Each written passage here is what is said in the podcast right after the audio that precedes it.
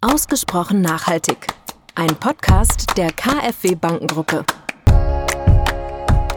Alle Umwelt- und Sozialkosten müssen in allen Produkten seriös eingerechnet sein und damit wären alle Produkte, die auf die Ausbeutung von Menschen und die Zerstörung von Natur, Biodiversität und Ökosystemleistung basieren, die wären unverkäuflich von einem Tag auf den anderen, weil sie unbezahlbar würden.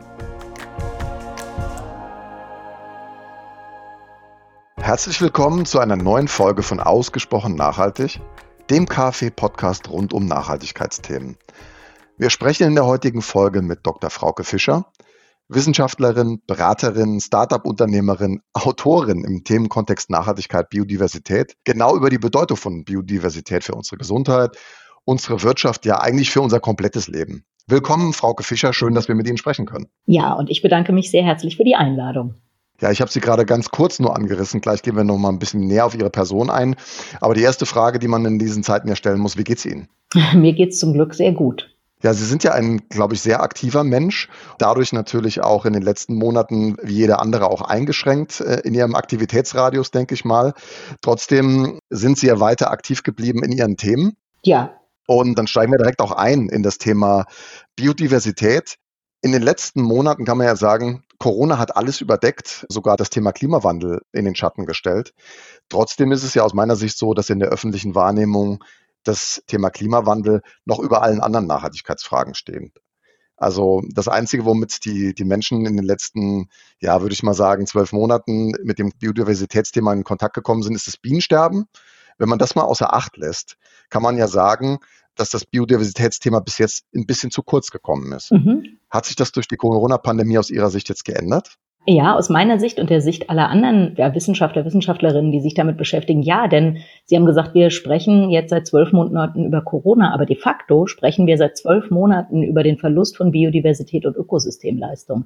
Denn das, was ja dummerweise in allen Nachrichtensendungen oder in fast ja, normalerweise einfach hinten runterfällt, ist, dass wir diese Corona-Pandemie ja selber verursacht haben, indem wir massiv in tropische Regenwälder eingegriffen haben. Also Regenwaldzerstörung fördert Zoonosen, also Krankheiten, die von Tieren auf Menschen übertragen werden. Corona ist ein Beispiel für eine solche Zoonose und man kann das relativ genau an den Ursprung zurückverfolgen in tropische asiatische Regenwälder, wo wir uns das eben dadurch hergeholt haben, dass wir da Holz eingeschlagen haben, massiv bejagt haben, Wildtierhandel, Wildfleischhandel betrieben haben. Und das natürlich auch noch dann mitten in das Zentrum von Großstädten. Also wir haben uns diesen speziellen Coronavirus und sicher auch noch viele andere direkt ins Zentrum von großen Städten geholt. Die Geschichte in den Medien, die fängt immer ein, ein bisschen später an, wenn es eben um die Krankheit geht, darum, wie wir jetzt mit der Krankheit umgehen. Aber eigentlich, streng genommen, sprechen wir über den Verlust von Biodiversität seit zwölf Monaten. Damit ist den Leuten ja dann irgendwie auch bewusst geworden, dass es ein Bedrohungsszenario ist. Also vorher war das irgendwie ja, denkt man so, okay, dann gibt es halt mal ein paar Pflanzen und ein paar Tiere weniger auf dem Planeten. Aber äh, Sie glauben schon, dass das jetzt auch so in dieser Kausalität, in diesem Zusammenhang bei den Leuten angekommen ist. Hm, ich fürchte immer noch nein, muss man sagen, denn wir, also auch unser Finanzminister hat, glaube ich, auf die Frage, wie wir denn jetzt nach Corona mit dem Thema umgehen und wie, was jetzt überhaupt, aber auch wenn wir unsere Erholung der Wirtschaft an, angucken oder so, wie das alles funktionieren soll, dann sagt er, und nicht nur er, Wachstum ist die einzige Lösung. Und wir müssen ja sehen, dass Wachstum, wie wir es im Moment verstehen, wirtschaftliches Wachstum direkt mit einem Verbrauch und der Zerstörung von Natur irgendwo verbunden ist. Und äh, gerade gestern, sage ich vielleicht nochmal aus aktuellem Anlass, hat die britische Regierung einen neuen Bericht vorgelegt zur Bedeutung von Biodiversität für die Wirtschaft. Die Autoren sprechen von einem institutionellen Versagen, einem globalen institutionellen Versagen, was dieses Thema anbelangt. Und die haben sich mal drei Kapitalstöcke sozusagen angeguckt, nämlich also Finanzkapital, das hat in den Sie haben sich das angeguckt über einen Zeitraum von 1992 bis 2014. In diesem Zeitraum hat das Finanzkapital pro Mensch auf diesem Planeten sich ungefähr verdoppelt. Das Humankapital, also in Form von Bildung, von gelernten Fähigkeiten etc., das ist pro Kopf um etwa 13 Prozent gestiegen und im gleichen Zeitraum ist das Naturkapital um 40 Prozent gesunken. Und das ist dramatisch. Puh, das, äh, ja, ist, da haben wir schon den Einstieg ins Thema gelegt. Da knüpfen wir gleich nochmal dran an. Vielen Dank äh, auch gerade für dieses eindrucksvolle Beispiel, was Sie geliefert haben. Ich möchte aber ganz kurz nochmal unseren Hörerinnen und Hörern vorstellen, weil die sollen ja wissen, was für eine spannende Person Sie sind. Wenn man auf der Website äh, schaut, die, Sie haben ja auch eine Agentur, was da über Sie geschrieben steht, dann würde ich das mal ganz kurz rezitieren. Sie haben in Frankfurt und USA Biologie studiert, an der Universität Würzburg über nachhaltige Nutzung von Antilopen in der Elfenbeinküste promoviert. Ihre Themen Biodiversität, gesellschaftliche Verantwortung, Ihre Methoden, spannende Vorträge und überraschende Workshop-Formate und Ihr Ansatz, innovative Lösungen kreativ entwickeln und dann mit Werbe und Sachverstand umsetzen. Also das passt zu Ihrer Person, wie Sie gerade hier auftreten. Vielen Dank. Aber trotzdem beschreibt das irgendwie Ihr Wirken ja unzureichend. Also erzählen Sie uns doch nochmal ganz kurz von den zentralen Stationen Ihres beruflichen Lebens, weil das ist total spannend, was Sie so alles erlebt haben und was Sie gemacht haben. Ja, genau. Also das ist tatsächlich auch super spannend. Also Sie haben schon angesprochen, also sehr, sehr prägend für mich waren sicher die zehn Jahre, die ich in der Elfenbeinküste verbracht habe, wo ich zunächst promoviert habe und dann Leiterin der Forschungsstation der Universität Würzburg geworden bin. Das war deshalb sehr beeindruckend und äh, sehr prägend, weil ich viele Sachen, die wir alle ja sonst eigentlich nur aus den Nachrichten oder dem Auslandsjournal kennen, live gesehen habe. Ich habe gesehen, was es bedeutet, wenn der Klimawandel zuschlägt. Das ist nämlich in dieser Region Afrikas bereits seit 20 Jahren der Fall. Ich habe gesehen, was es bedeutet, wenn natürliche Ressourcen übernutzt werden, wenn es eine schlechte Governance von in diesem Fall Schutzgebieten oder natürlichen Ressourcen insgesamt gibt. Ich habe auch gesehen, wohin das führt, denn meine Zeit in der Elfenbeinküste endete mit dem Ausbruch des Bürgerkriegs dort. Und der ist eigentlich ein, ein Ergebnis der massiven Übernutzung der natürlichen Ressourcen geworden, gepaart mit einem sehr großen Bevölkerungswachstum. Und das bedeutet, dass irgendwann natürlich pro Mensch immer weniger verfügbar ist und wir als eine doch relativ aggressive Art uns dann so wehren, dass wir erstmal andere Menschen angreifen. Also tatsächlich mussten wir im Bürgerkrieg das Land verlassen, durften, konnte man auch sagen. Wir konnten ja alle wieder nach Hause. Das war auch sehr prägend, weil wir mussten uns dann notfallmäßig selber durchschlagen von dem Nationalpark bis nach Abidjan, wo es dann wirklich äh, dramatische Szenen auch am Flughafen war, um da rauszukommen. Wir mussten dann noch eine Nacht im Hotel bleiben. Um unser Hotel wurde die ganze Nacht geschossen. Das war schon sehr furchterregend. Ja, dann ein weiterer wichtiger Punkt ist dann sicher die, die Gründung der Agentur auf, die dadurch zustande kam, dass ein Unternehmen mich gefragt hat, ob ich als Experte nicht äh, die Kooperation des Unternehmens begleiten kann, die Kooperation mit einer Naturschutzorganisation. Das finde ich immer noch ein super Ansatz, weil das Unternehmen gesagt hat, okay, wir möchten, dass mit dem Geld, was wir da einsetzen, auch wirklich viel erreicht wird. Und da möchten wir uns nicht nur auf die Expertise der Naturschutzorganisationen verlassen, die von uns ja Geld bekommt, sondern wir möchten, dass jemand aus Sicht des Unternehmens auch nochmal drauf guckt, um zu überprüfen, ob denn unser Geld wirklich effizient und effektiv für den Schutz der Natur eingesetzt wird. Ja, und das dritte sehr eindrückliche Ereignis in meinem Leben war dann, als ich meinen Kollegen kennengelernt habe, Arno Wilgos an der Universität Würzburg, der seit 20 Jahren Kleinbauern in Peru unterstützt mit Bildungsprojekten, Gesundheitsprojekten Nutzung regenerativer Energie, der Biozertifizierung von Kakao, Regenwaldschutz und ja, dann feststellen musste, dass niemand den Bauern den Kakao für einen fairen Preis abkaufen wollte. Und das hat uns 2015 dazu bewogen, die Firma Perupuro zu gründen wo wir jetzt genau das machen. Wir kaufen direkt bei den Bauern den äh, Kakao und vermarkten den. Bis hin zu Schokolade, die übrigens Weltmeistermedaillen gewonnen hat. also ähm, ja, super spannend, was Sie da so alles mal so en passant in kurzen Worten zusammenfassen. Das macht super neugierig auf Sie als Person und auch das, was Sie zu sagen haben. Natürlich müssen wir auch darauf hinweisen, dass Sie gerade mit Hilke Oberhansberg ein sehr lesenswertes und informatives Buch unter dem Titel Was hat die Mücke je für uns getan veröffentlicht haben. Also unsere Hörerinnen und Hörer sei das auch wärmstens ans Herz gelegt, da mal reinzuschauen. Also ich habe das wirklich mit äh, Freude gelesen und äh, genossen. Aber die Frage nach der Mücke wollen wir erst gleich beantworten. Wir müssen ein bisschen Spannungsbogen aufbauen. Genau. Insofern steigen wir nochmal ein in das Thema drei kurze Fragen, drei kurze Antworten. Das machen wir üblicherweise immer mit unseren Gästen. Ja, ich leg dann mal los. Sind Sie bereit? Ja. Also, erste Frage, die jeder gestellt bekommt, ist, Nachhaltigkeit ist für mich? Heute schon an morgen denken. Kurze, prägnante Antwort. Vielen Dank. Zweite Frage, was ist schlimmer? Klimawandel oder Verlust von Biodiversität? Verlust von Biodiversität und trotzdem dürfen wir es nicht getrennt vom Klimawandel betrachten. Also wir, das ist nicht richtig, diese beiden Themen gegeneinander aufzuwiegen. Ja, ich muss es natürlich ein bisschen simplifizieren. Sehen Sie mir es nach. Aber wir können ja gleich nochmal darauf eingehen, inwiefern der Klimawandel ein Treiber für diesen ja. Verlust von Vielfalt ist. Und die dritte Frage, die drängt sich natürlich geradezu auf. Mein Lieblingstier ist? Der Leopard. Das dürfen Sie gerne mal ausführen, weil er so elegant ist oder?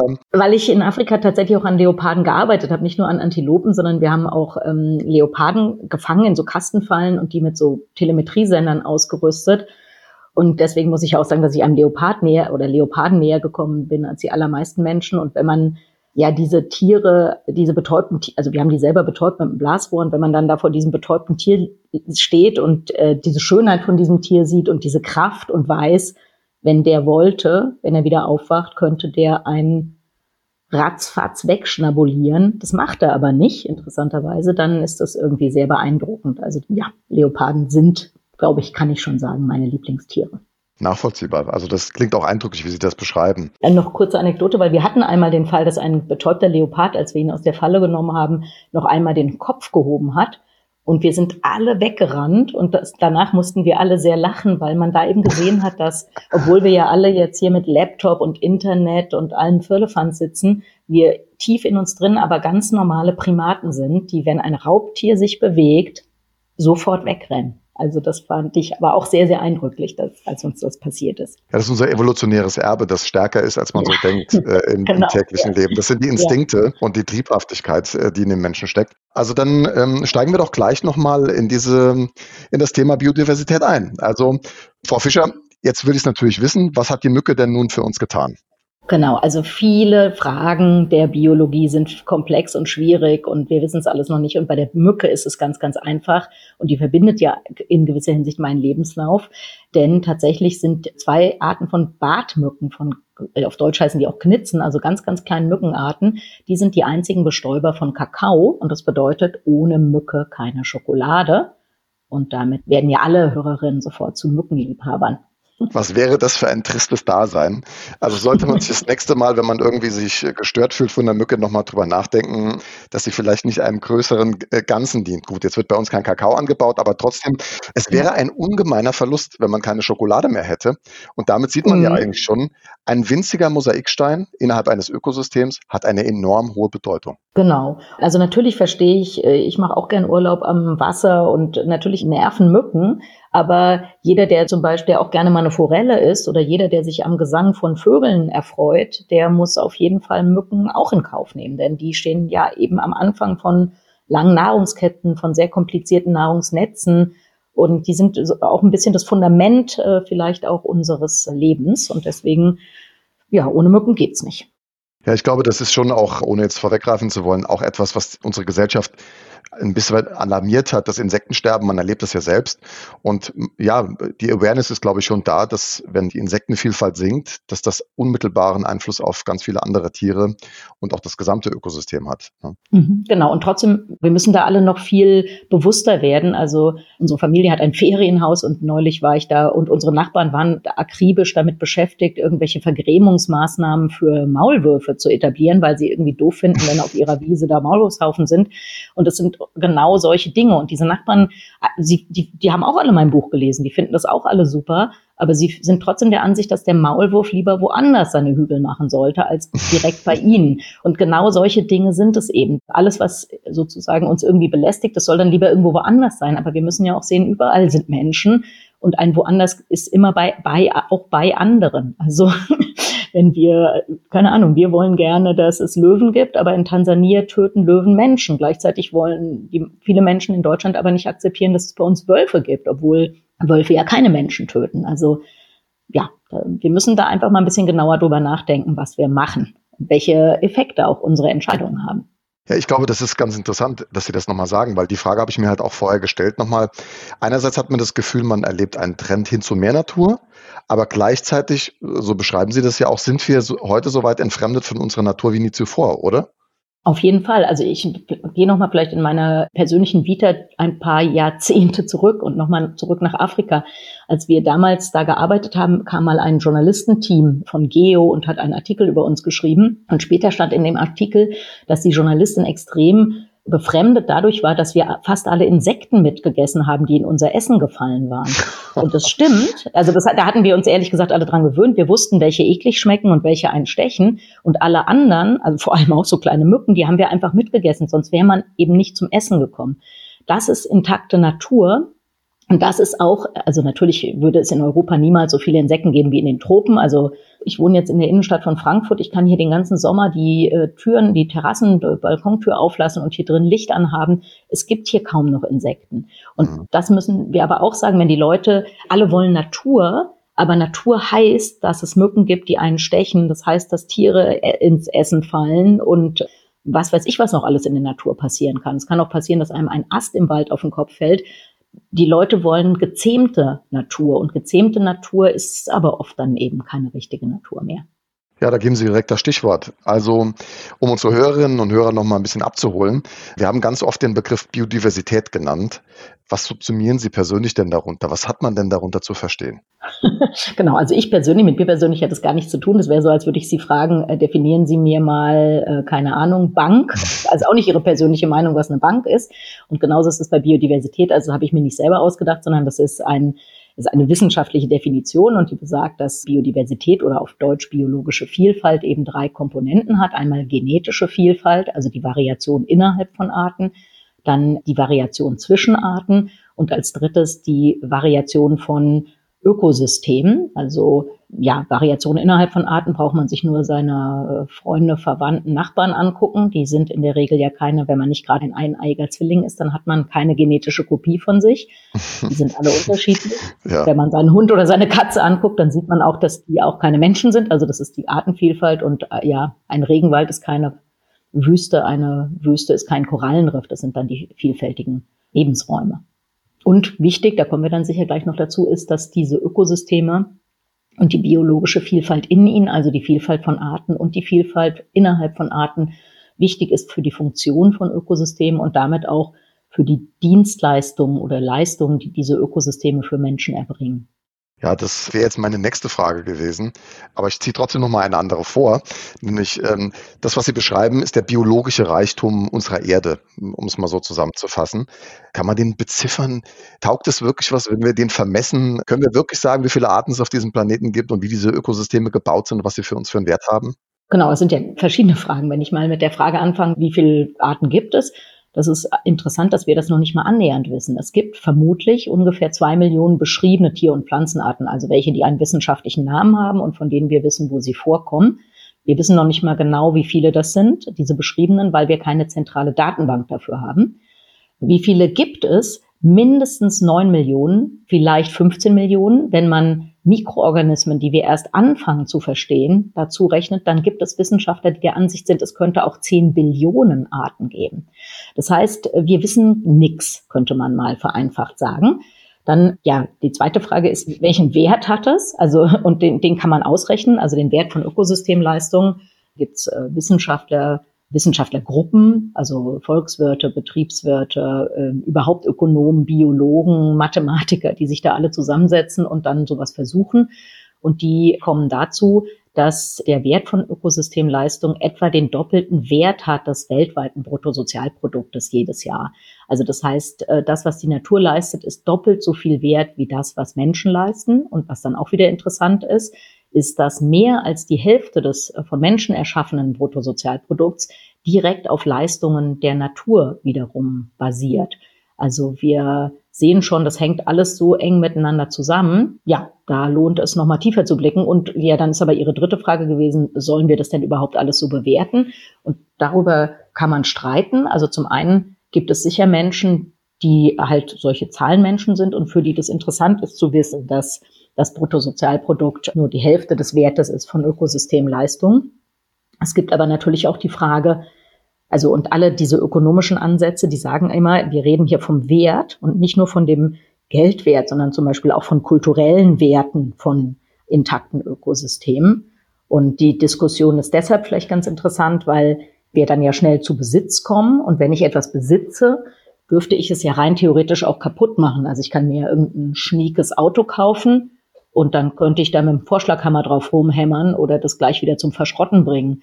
Und jetzt ist die Frage, also wenn jetzt ein, sagen wir mal, Ruanda als das Land, in dem es Berggorillas gibt, die, und zwar den Großteil aller Berggorillas, die es auf dieser Erde noch gibt, wenn Ruanda jetzt sagen würde, wisst ihr was, wir erschießen die jetzt einfach mal alle, also das kostet dann meinetwegen eine Million, um einen zu erschießen, danach gibt's die Tiere nicht mehr. Äh, dürfen die das? Weil es sind ja irgendwie ihre Berggorillas oder dürfen die das nicht? Also Und genau deswegen ist so, ja, wenn wir also über Besitz reden und auch von so ökonomischen Bewertungen, dann ist man schnell da drin, auch so ein bisschen über moralische Fragen natürlich nachzudenken. Das ist immer schwierig, mit moralischen Fragen umzugehen. Als Gesellschaft sind wir da auch gar nicht gut darin, diesen Diskurs zu führen. Aber Sie haben jetzt ja ganz interessant nochmal dargelegt, wie Sie als Naturwissenschaftlerin einfach diesen, ja, diesen Bewertungsansatz von Umweltökonomen sehen, da einen finanziellen und ökonomischen Wert äh, zuzuordnen. Aber wie Sie ja auch schon gesagt haben, so diese Definitionen Bruttosozialprodukt, Bruttoinlandsprodukt, ja, die taugt eigentlich gar nicht mehr so richtig, um in einer Welt voll von Nachhaltigkeitsfragen irgendwie die richtigen Antworten zu finden, weil ja, Wert von biologischer Vielfalt ist dann doch ein Vielfaches dessen, was man ökonomisch da beziffern kann. Mhm. Weil man stellte sich ja nur vor, es gäbe keinen Wald mehr und man, wo müsste man dann spazieren gehen? In der Wüste. Ja. Das wäre für uns als Mitteleuropäer schon ein, ein herber Verlust. Ne? Mhm. Ich kann da vielleicht mal Oscar Wilde zitieren, der hat mal gesagt, ein Zyniker ist ein Mensch, der den Preis von allem und den Wert von nichts kennt.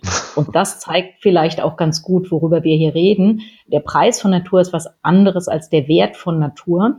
Sie haben das ja zwischendurch schon mal gesagt, ah, die Menschen, die haben irgendwie eine Naturverbundenheit, vielleicht auch jetzt gerade bei Corona, man geht wieder spazieren und was auch immer. Und das bedeutet, glaube ich schon, dass wir alle so einen inneren Kompass haben oder eine, eine Waage, die uns oder eine, einen Berechnungsmodus, der uns sagt, okay, Natur hat einen Wert ganz unabhängig davon, was der Preis ist.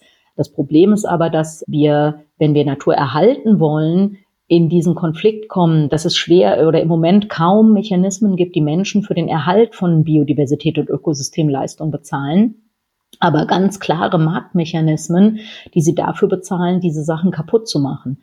Also wenn wir, ja, nehmen wir mal die großen Waldblöcke im Kongobecken oder im Amazonas, wir sind bereit, Palmöl zu kaufen, wir sind bereit, Kakao zu kaufen, wir sind bereit, Tropenholz zu kaufen. Also alles, was äh, Soja äh, für die Tiere zu kaufen. Genau, Soja, alles, was das, alles, was diese Ökosysteme kaputt macht. Aber wenn jetzt solche Länder sagen würden, wisst ihr was, dieser Wald, der ist ja überlebenswichtig, auch für euch in Mitteleuropa, gebt uns mal das Geld dafür, dass wir den einfach stehen lassen. Da tun wir uns schwer. Ja, ich glaube, das ist äh, ein ganz interessanter Punkt, den Sie nochmal anbringen. Da kann ich auch ein bisschen aus der eigenen Erfahrung als Entwicklungsbank sprechen, weil die KfW hat ja auch eine Entwicklungsbank. Und was wir dann wirklich erleben bei diesen Waldschutzprojekten in Süd- und Mittelamerika ist auch ganz klar, es reicht nicht aber nur zu sagen, schützt jetzt mal bitte schön den Wald, aber ökonomische Perspektiven oder soziale Perspektiven bieten wir euch nicht, sondern macht das mal für uns, aber ansonsten ist uns das egal. Das funktioniert mhm. nämlich in der Regel nicht, weil die Menschen haben ja auch einen ökologischen Druck Genau, und wir haben ja ehrlich gesagt, dieses Problem haben wir ja selbst bei uns. Also wir finden es alle gut und richtig, dass wir keinen Eintritt bezahlen, wenn man im Wald spazieren geht. Das ist in Deutschland verboten. Wäre ja, lustig, also, Eintritt zu bezahlen, ja.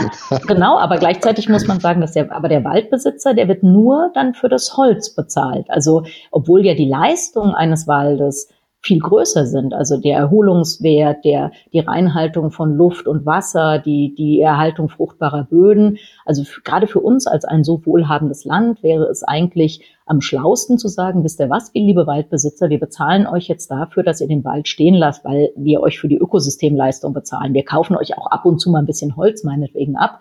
Aber im Moment ist es ja so, dass wir sagen, okay, die Leistung, die euer Wald hat, diese Ökosystemdienstleistung, die, die nehmen wir kostenlos. Und wenn ihr Geld verdienen wollt, dann müsst ihr eben möglichst viel einschlagen, damit ihr uns möglichst viel Holz verkaufen könnt. Und das Gleiche gilt ja auch für Honigbienen. Also ein Imker wird nur für Honig bezahlt. Er kann, es gibt keine Möglichkeit für ihn, sich auch zum Beispiel die Bestäubungsleistung seiner Bienen vergüten zu lassen.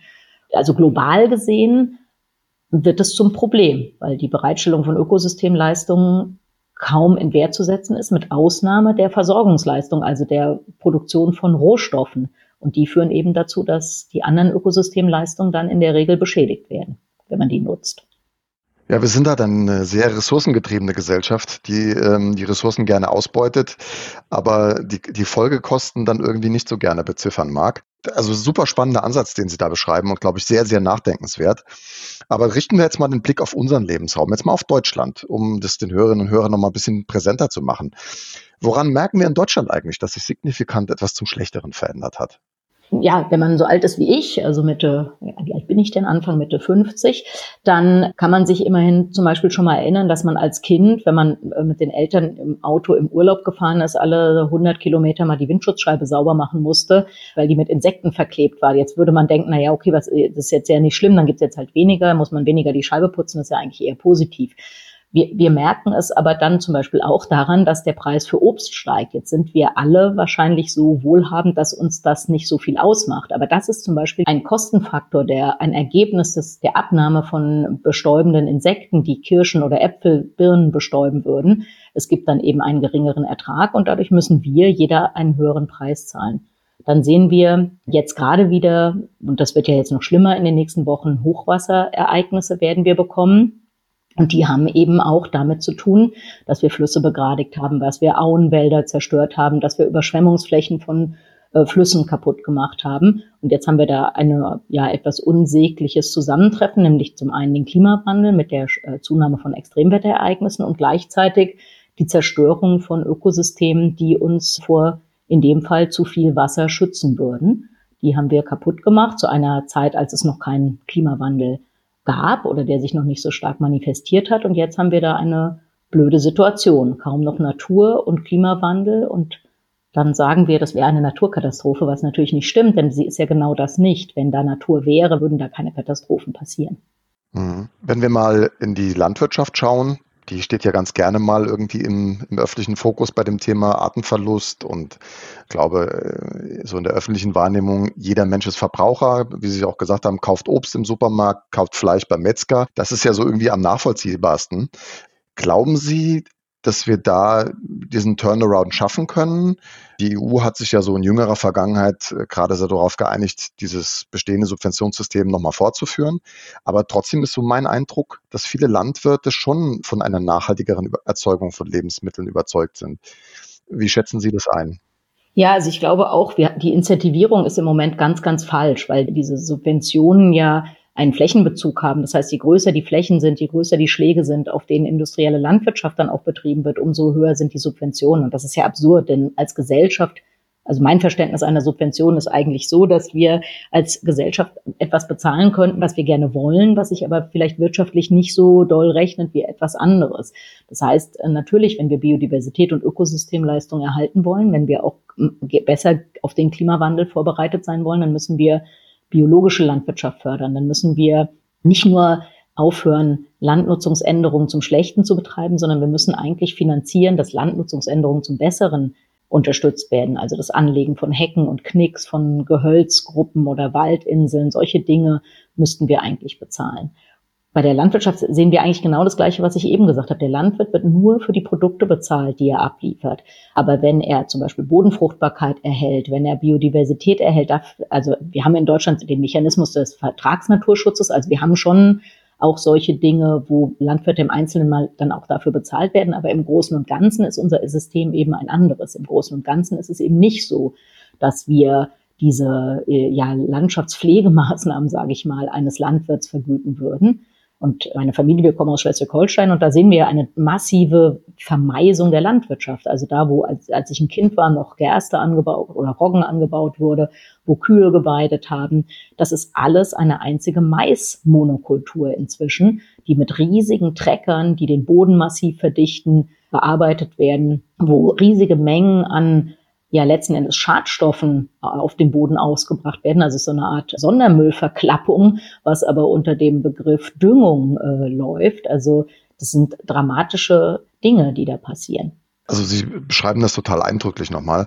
Trotzdem war meine Frage nochmal dahingehend, das ist jetzt meine persönliche Wahrnehmung, deswegen muss ich da nochmal kurz nachfragen. Mhm. Aber ich habe schon irgendwie das Gefühl, zumindest, dass es in, in, sag mal, in medialer Berichterstattung immer häufiger äh, so weit kommt, dass es doch Landwirte gibt, wissenschaftliche Institute, die sich einfach damit auseinandersetzen, was haben denn die Väter und Großväter äh, mhm. an Anbauverfahren benutzt?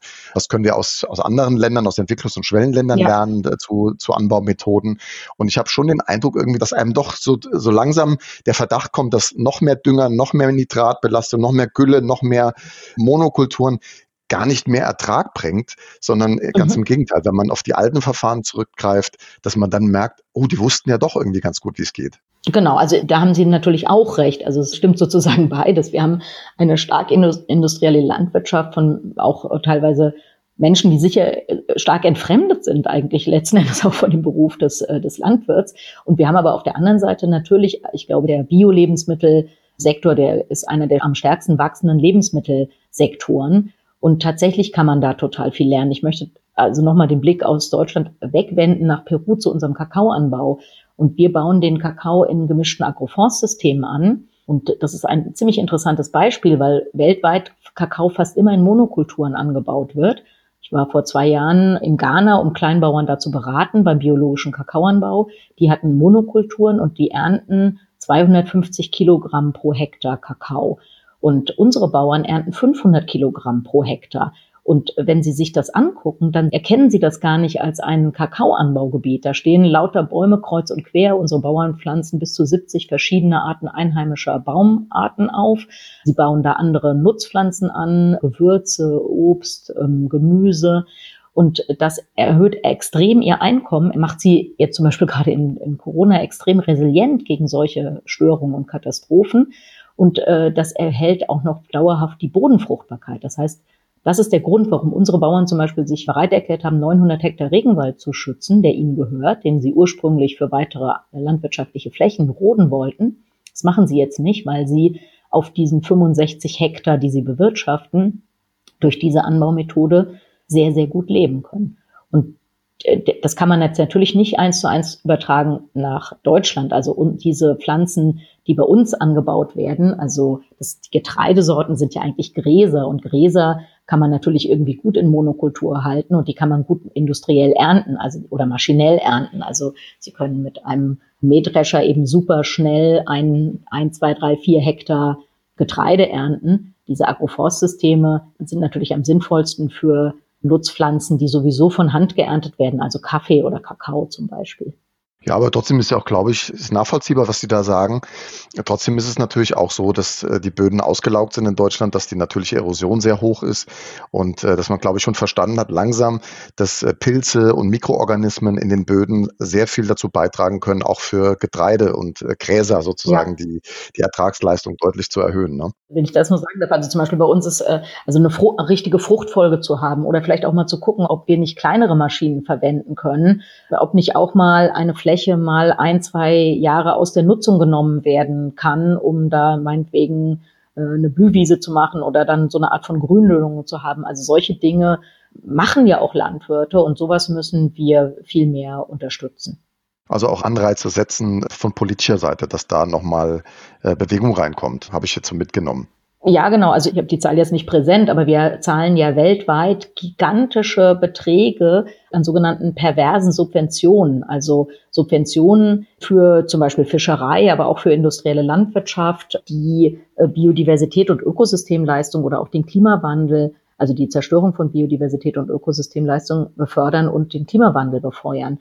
Und wenn wir wenigstens diese Subventionen lassen würden oder diese Subventionen sogar umlenken würden in die, die was Positives machen, dann hätten wir da einen ziemlichen Game Changer geschaffen. Ich würde gerne nochmal äh, dann so zusammenfassen, bevor wir nochmal dazu kommen, was jeder Einzelne eigentlich tun kann, um äh, die Biodiversität zu unterstützen, einfach nochmal kurz zusammenzufassen, damit die Hörerinnen und Hörer das nochmal präsent haben. Sie sprechen in Ihrem Buch von sagen wir mal, fünf Faktoren, die sehr stark darauf einwirken, wie Biodiversität bedroht ist oder ähm, verloren gehen kann. Vielleicht können Sie das uns nochmal ganz kurz zusammenfassen, was so die Haupttreiber dafür sind, dass Biodiversität verloren geht weltweit. Mhm, genau, also Landnutzungsänderung ist ein Riesenproblem. Also zum Beispiel die, haben wir uns schon angesprochen, die Umwandlung von tropischen Regenwäldern in agrarwirtschaftlich genutzte Flächen. Wir haben direkte Verfolgung, das spielt natürlich bei der Überfischung der Meere eine riesige Rolle oder auch bei der Überjagung von Wildtierbeständen. Wir haben den Eintrag von Umweltgiften nach wie vor. Wir haben den Klimawandel, vier, und dann haben wir noch äh, ja, invasive Arten, also durch unsere große Mobilität erleichtern wir auch die Mobilität von Tier- und Pflanzenarten, die dann unter Umständen am Zielort dort eigentlich vorkommende Tier- und Pflanzenarten verdrängen. Und das könnte man, ich hoffe, ich habe jetzt nichts vergessen, aber das sind so im Überblick die großen Treiber des Verlustes von Biodiversität und Ökosystemleistung.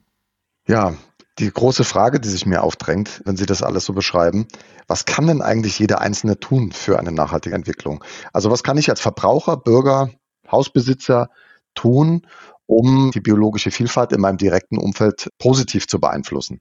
Mhm. Vielleicht als allererstes müssen wir uns mal den Begriff Verbraucher auf der Zunge gehen lassen. Also ein Verbraucher ist ja jemand, der, also oder Konsument, jemand, der was konsumiert, verbraucht, also irgendwie was, was irgendwie besser war, in einen schlechteren Zustand überführt. Das ist ja, ja eigentlich stimmt. ein bisschen äh, merkwürdig. Also vielleicht darüber schon mal kurz nachdenken. Dann gibt es natürlich die Klassiker, die sind alle richtig und die sind alle sinnvoll. Also Bio-Lebensmittel kaufen, regional, saisonal, weniger Fleisch essen, weniger Milchprodukte das ist alles gut und richtig. Das ist gleichzeitig für viele Leute so ein bisschen, klingt es so ein bisschen unsexy. Also die meisten wollen irgendwie was Großes, Tolles machen. Kann man ja auch, also Naturschutzorganisationen vielleicht unterstützen. Und zwar eher beim Erhalt stehender Wälder als bei der Pflanzung von Bäumen. Das finden auch viele Leute, finden Bäume pflanzen cool. Und das kann auch cool sein, besonders wenn das in den Tropen geschieht.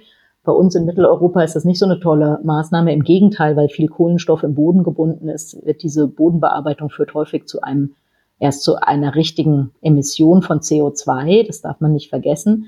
Also Naturschutzorganisationen kann man unterstützen. Dann sollte man sich unbedingt überlegen, welcher Bank man denn eigentlich sein Geld gibt. Denn Banken, Versicherungen, die haben einen riesigen Hebel. Die haben ja am Ende das ganze Geld und können sich darüber Gedanken machen, wie sie das anlegen. Und da sieht man teilweise jetzt ein bisschen ein Umdenken. Es gibt erste große Finanzinstitute, die zum Beispiel sagen, okay, sie schließen bei der Förderung oder bei der, bei der Kreditvergabe Unternehmen aus, die einen Beitrag leisten zur Entwaldung des Amazonas oder des Kongo-Beckens. Also damit könnte man sich mal ein bisschen beschäftigen. Und was ich glaube, was, was ich sehr, sehr wichtig finde, ist, die meisten von uns sind ja nicht nur Privatpersonen, sie haben auch einen Job. Und in diesem Job, das darf man auch nicht mehr in Zukunft so trennen, dass man sagt, okay, ich arbeite bei einem, bei einem großen Verbrecher, sage ich mal, der einen Beitrag leistet zur Zerstörung von Biodiversität, Ökosystemleistung, Klimawandel. Und in meiner Freizeit mit dem Geld, was ich da verdient habe, da spende ich dann immer mal ein bisschen was, um Gutes zu tun. Also jeder sollte zusehen, dass er in dem Unternehmen, in dem, in der Behörde, in der Firma, egal wo man arbeitet, vielleicht auch mal guckt, was macht eigentlich mein Arbeitgeber? Kann ich nicht von innen vielleicht auch mal dieses Thema so ein bisschen aufs Tapet bringen? Denn wir haben ja auch einen War for Talents, also für Unternehmen ist es gar nicht mehr so einfach, die tollen Mitarbeiter und Mitarbeiterinnen zu bekommen und zu halten. Und deswegen kann man sich auch bei seinem Arbeitgeber mit solchen Themen, glaube ich, durchaus mal Gehör verschaffen. Ja, das erleben wir als KfW auch, kann ich äh, immer ganz kurz berichten, so als kleiner Sidekick, dass viele Menschen, die sich bei uns bewerben, auch davon getrieben sind, dass sie sagen, sie möchten etwas Gutes bewirken. Und ja, wir haben natürlich das Glück, dass unser Portfolio da äh, darauf zielt, Lebensbedingungen weltweit zu verbessern. Ich möchte noch mal ganz kurz darauf eingehen. Also Sie haben wirklich eine große Zahl von Dingen geschildert, die jeder machen kann. Und das ist total nachvollziehbar. Vielleicht noch mal eine Verständnisfrage von meiner Seite. Wenn ich das Thema Klimaschutz sehe und Kampf gegen den Klimawandel, da ist es natürlich irgendwie so, da kann man auch was dafür tun. Also sollte man das Auto mehr stehen lassen oder am besten gar keins haben, mit, dem Fahrradfahren, Wasserverschmutzung. Also man kann ganz viel tun. Aber ich habe schon irgendwie den, den Eindruck, wenn wir jetzt als Volkswirtschaft in Deutschland sagen würden, das Thema Biodiversität ist uns ganz, ganz wichtig, dann hätten wir ja direkt auch vor der Haustür diesen unmittelbaren Effekt. Das ist ja auch ein bisschen anders als beim Klima, weil wenn die, sagen wir mal, die chinesische Wirtschaft noch sehr stark auf Kohle setzt, dann haben wir da auch in Deutschland irgendwie einen negativen Einfluss zu befürchten, weil das Klima einfach ein globales Phänomen ist. Aber korrigieren Sie mich, wenn das falsch ist, aber ich habe schon den Eindruck, dass wir in unserem unmittelbaren Lebensraum durch Maßnahmen ja wirklich was beeinflussen können, was wir selbst erleben. Genau, also Sie haben recht. Also ja und nein, würde ich mal sagen. Also Klimawandel ist ein globales äh, Phänomen wie Biodiversitätsverlust auch. Aber der Effekt ist, egal wo Sie was machen, hat das beeinflusst das Klima weltweit. Also wenn wir hier CO2-Emissionen senken, dann beeinflusst das das Klima weltweit und wenn andere ihre CO2-Emissionen erhöhen, dann eben auch. Bei Biodiversität ist ein Unterschied, den es gibt, ist, dass das ähm, weltweit total unterschiedlich verteilt ist. Also Deutschland ist ein relativ biodiversitätsarmes Land im Vergleich zu, sage ich mal, Ecuador oder so, oder irgendeinem Land in Südostasien. Also die meiste Biodiversität finden wir in tropischen Ländern. Das bedeutet äh, deswegen die Arbeit der KfW super vorbildlich, auch sich gerade da zum Beispiel für Waldschutz in den Tropen zu engagieren. Und natürlich bedeutet das aber nicht, dass wir hier bei uns alles platt machen können. Denn wir haben jetzt zum Beispiel bestimmte Ökosysteme, die gibt es fast nur in Deutschland. Also wenn wir uns mal das Nordseewatt angucken oder Buchenwälder, die wir ja hier so ganz normal finden, die gibt es fast nur in Deutschland. Und, so, und das müssen wir natürlich äh, erhalten. Und jeder kann was machen, das haben Sie richtig gesagt. Also wenn man hier so durch die, durch die Stadt schlendert oder durch irgendwelche Wohngebiete und dann sieht man den einen oder anderen Schottergarten, dann ist das zum Beispiel etwas, was, was also, wo man schon fast tot umfällt. Genau, eine Folter.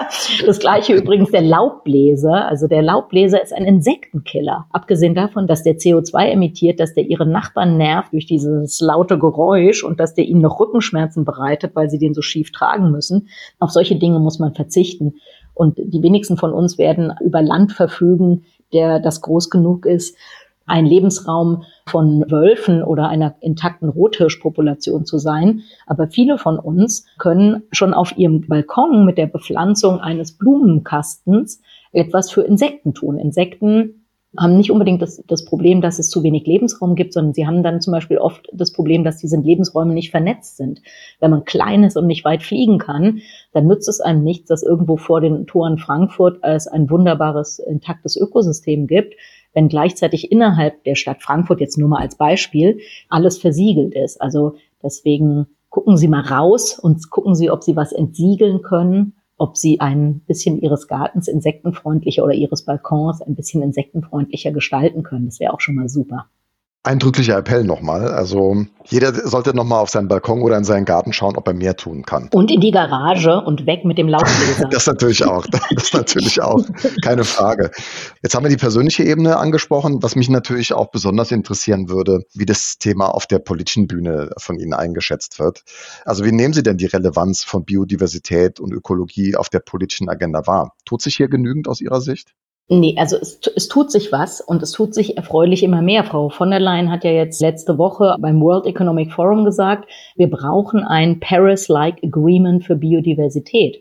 Und das ist natürlich schon mal super. Wir, Sie haben vorhin schon mal den European Green Deal angesprochen, da ist durchaus von Biodiversität die Rede. Wenn Sie sich angucken, was die OECD sagt zu dem Building Back Better, also die Recovery nach Covid-19, dann geht es da um Biodiversität. Ich habe ähm, am Anfang den Bericht der britischen Regierung, der gestern veröffentlicht wurde, erwähnt, in dem es wirklich ein dramatischer Appell ist, dass wir dieses Thema ernst nehmen müssen. Und das ist ein großer Unterschied zu der Situation vielleicht noch vor zehn Jahren. Also wir haben teilweise mit Unternehmen gesprochen, die zu uns gesagt haben, ach wissen Sie, Biodiversität, nee, wir machen ja schon Klima. Das, ähm, ja, das passiert immer noch. Ich war ja, genau. Also und auch da vielleicht nochmal, wenn Sie sich den, den Global Risk Report angucken, das World Economic Forum, dann sieht jeder, jeder Staatenlenker, jeder Entscheider in einem Unternehmen, welches seine wichtig oder ihre wichtigsten Themen sind. Denn unsere größten Risiken im Hinblick auf Auswirkungen und Eintrittswahrscheinlichkeit sind alle grün. Die hängen alle mit Biodiversität und Ökosystemleistung zusammen. Dieses Jahr steht ganz oben noch Pandemie. Aber ich habe ja eingangs gesagt, auch die hängt mit Biodiversität und Ökosystemleistung zusammen. Es wird nicht die letzte sein, wenn wir Regenwälder nicht schützen. Und da muss die Politik ran, ja, und das uns machen sie nicht genug. Jeder, der etwas von Politik möchte, wird immer sagen, ja, die machen nicht genug. Und deswegen, genau, wir sind ja, haben wir jetzt schon festgestellt, wir sind nicht nur Verbraucher und Angestellte oder Selbstständige, wir sind ja auch Wähler und Wählerinnen und da kann man auch was machen vielleicht. Okay. Ja, Sie sprechen diesen Bericht vom World Economic Forum an. Ich habe mir da auch mal die Mühe gemacht, in den letzten Jahren davor zu schauen, was da die als ja, zentral eingeschätzten Risiken waren. Das ist eine ganz interessante Zeitgeschichte. Und wie schnell es ging, dass die, die grünen Themen, nenne ich es jetzt mal, mhm. plötzlich ganz oben stehen, da hat es nicht viel Zeit gebraucht. Also ich glaube, die, die Awareness ist dann, dann doch schon da, aber wir müssen es noch in politische Entscheidungen ummünzen. So als vorletzte Frage, sage ich mal. Wenn Sie da an Ziele in Sachen Biodiversität und Umweltschutz denken, sehen Sie da auch irgendwie europäische, internationale Projekte, paneuropäische Projekte? Wenn, wenn man heute ein Unternehmen ist, was, was sollte man tun? Sollte man sich mit der Politik zusammentun? Weil irgendwie, Sie haben es ja eindrücklich dargestellt, dass, dass wir da global denken müssen, globalen Dimensionen, weil unser Verbrauchsverhalten ja auch Einfluss hat auf die Situation in äh, Regenwaldgebieten. Mhm. Schwebt Ihnen da irgendwas Besonderes vor? Gibt es schon solche Projekte oder sollten wir da schleunigst was tun? Mhm. Also ich würde jedem Unternehmen raten, sich mal die eigene Wertschöpfungskette kritisch anzugucken im Hinblick auf Biodiversität und Ökosystemleistung. Denn selbst wenn man da heute noch viel verschleiern kann oder das Thema noch ganz gut ignorieren kann, das wird nicht mehr lange gut gehen, weder was die Auswirkungen auf die Natur anbelangt, noch was die Auswirkungen auf die Unternehmen anbelangt. Also Der norwegische Pensionsfonds, der hat letztes Jahr äh, kurzerhand einfach mal beschlossen, dass er alle Unternehmen rausschmeißt oder nicht mehr äh, berücksichtigt, die eben einen Beitrag zur Entwaldung des Amazonas leisten. Und das ist denen ehrlich gesagt egal, ob die Unternehmen das selber wissen, dass sie da einen Beitrag leisten oder nicht. Die Experten des Norwegian Pension Fund haben sich das angeguckt und dann fliegt man da eben raus. Also jetzt werden wir vielleicht ein Lieferkettengesetz haben. Ressourcen werden vielleicht in Zukunft nicht mehr leicht verfügbar sein, im Zuge des Klimawandels vielleicht sogar noch schlechter. Also Unternehmen, die sich das nicht genau angucken, die machen ihre Hausaufgaben nicht. Und ich glaube, das müssen die, ja, das müssen die alle machen. Und dann gibt's natürlich habe ich gesagt, schon mal so Ko auch Kooperationsmöglichkeiten mit Naturschutzorganisationen. Vielleicht also ganz grundsätzlich kann man vielleicht sagen, auch für Unternehmen gilt ja der klassische Dreischritt. Also erstmal vermeiden, was zu vermeiden ist. Und dazu muss man natürlich wissen, was hat man da für einen Einfluss auf Biodiversität und Ökosystemleistung. Dann mindern, wo man mindern kann.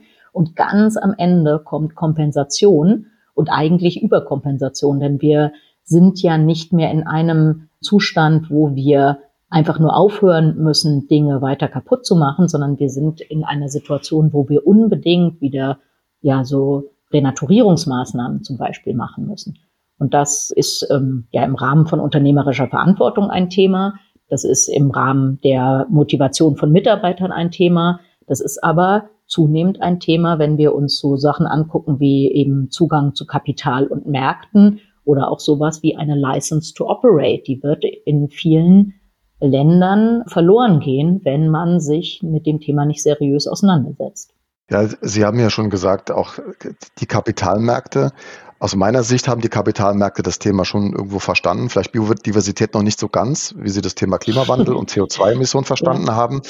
Aber leider muss man halt auch dazu sagen, es fehlt halt für die Kapitalallokation ganz viel an realwirtschaftlichem Projekt, an politischen mhm. Entscheidungen, politischen Maßnahmen, um das zu unterfüttern. Weil wenn Kapital allokiert werden soll in die guten Dinge, dann muss man halt auch die entsprechenden Projekte haben, um das mhm. irgendwie leisten zu können. Ja. Und das ist irgendwie ein wichtiger Punkt. Genau. Also da gebe ich Ihnen total recht. Also wir beschäftigen uns gerade intensiv mit Indikatoren, Biodiversitätsindikatoren und ähm, Finanzprodukten.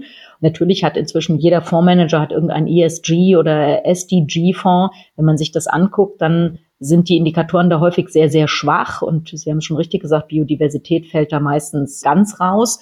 Deswegen glaube ich aber eigentlich, wenn ähm, auch zum Beispiel Banken sich mit diesem Thema mehr beschäftigen, dass es Sie haben ja angesprochen, es gibt immer mehr Menschen, die sich, die sich auch damit beschäftigen und auch die wollen ja irgendwo ihr Geld anlegen. Und äh, ich glaube, der erste Fonds, der sich wirklich, wirklich, wirklich seriös mit diesem Thema auseinandersetzt, der wird ordentlich Zulauf kriegen. Ja, wir, wir erleben das, wenn wir Green Bonds emittieren, die sind vielfach überzeichnet, mhm. weil das Investoreninteresse sehr hoch ist. Gleichzeitig müsste es viel, viel mehr Projekte geben, die man unter solche Green Bonds drunter klemmt.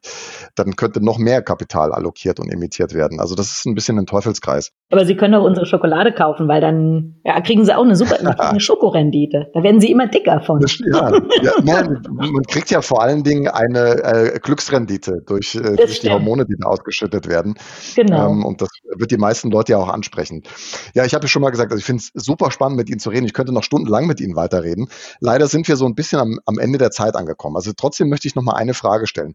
Wenn wir heute sagen würden, wir drehen alle Hebel in, in, die richtige Richtung und wir tun alles dafür, global dieses Thema anzugehen und unsere biologische Vielfalt zu schützen und wieder aufzuforsten, wieder auf, zu renaturieren, wieder der Natur den richtigen Push zu versetzen, dass es wieder in die richtige Richtung geht. Wie lange würde es dauern, dass wir wieder in einem funktionierenden Ökosystem leben? Oder kann man das gar nicht sagen? Ja, das kann man so leider gar nicht sagen. Also in der letzten Stunde, in der wir miteinander geredet haben, sind ja schon wieder ein bis zwei Tier- und Pflanzenarten für immer von diesem Planeten verschwunden. Äh, die sind teilweise das Ergebnis von millionenlanger Evolution gewesen. Also könnte man sagen, okay, bis alles wieder normal ist, dauert es Millionen Jahre, aber das ist natürlich eigentlich auch ein bisschen Quatsch. Also wir müssen ja auch sehen, die Natur ist in einem, wir nehmen sie als ein statisches Gebilde oft wahr aber sie ist ja hochdynamisch. Das ist ein, ein Merkmal übrigens auch, ein, ein Definitionsmerkmal von Ökosystemen, dass sie hochdynamisch sind. Wir müssen der Natur aber irgendwie wieder Raum geben in unserem eigenen Interesse und wir müssen vor allem echt aufhören, jeden Tag immer weiter kaputt zu machen. Das tun wir ja im Moment leider. Großer Appell von Ihnen. Dann würde ich sagen, am Ende der Gespräche geben wir unseren Gästen immer die Möglichkeit, einen Zauberstab zu kriegen. Leider ist es natürlich nicht in echt, aber stellen Sie sich vor, Sie hätten jetzt einen Zauberstab in der Hand.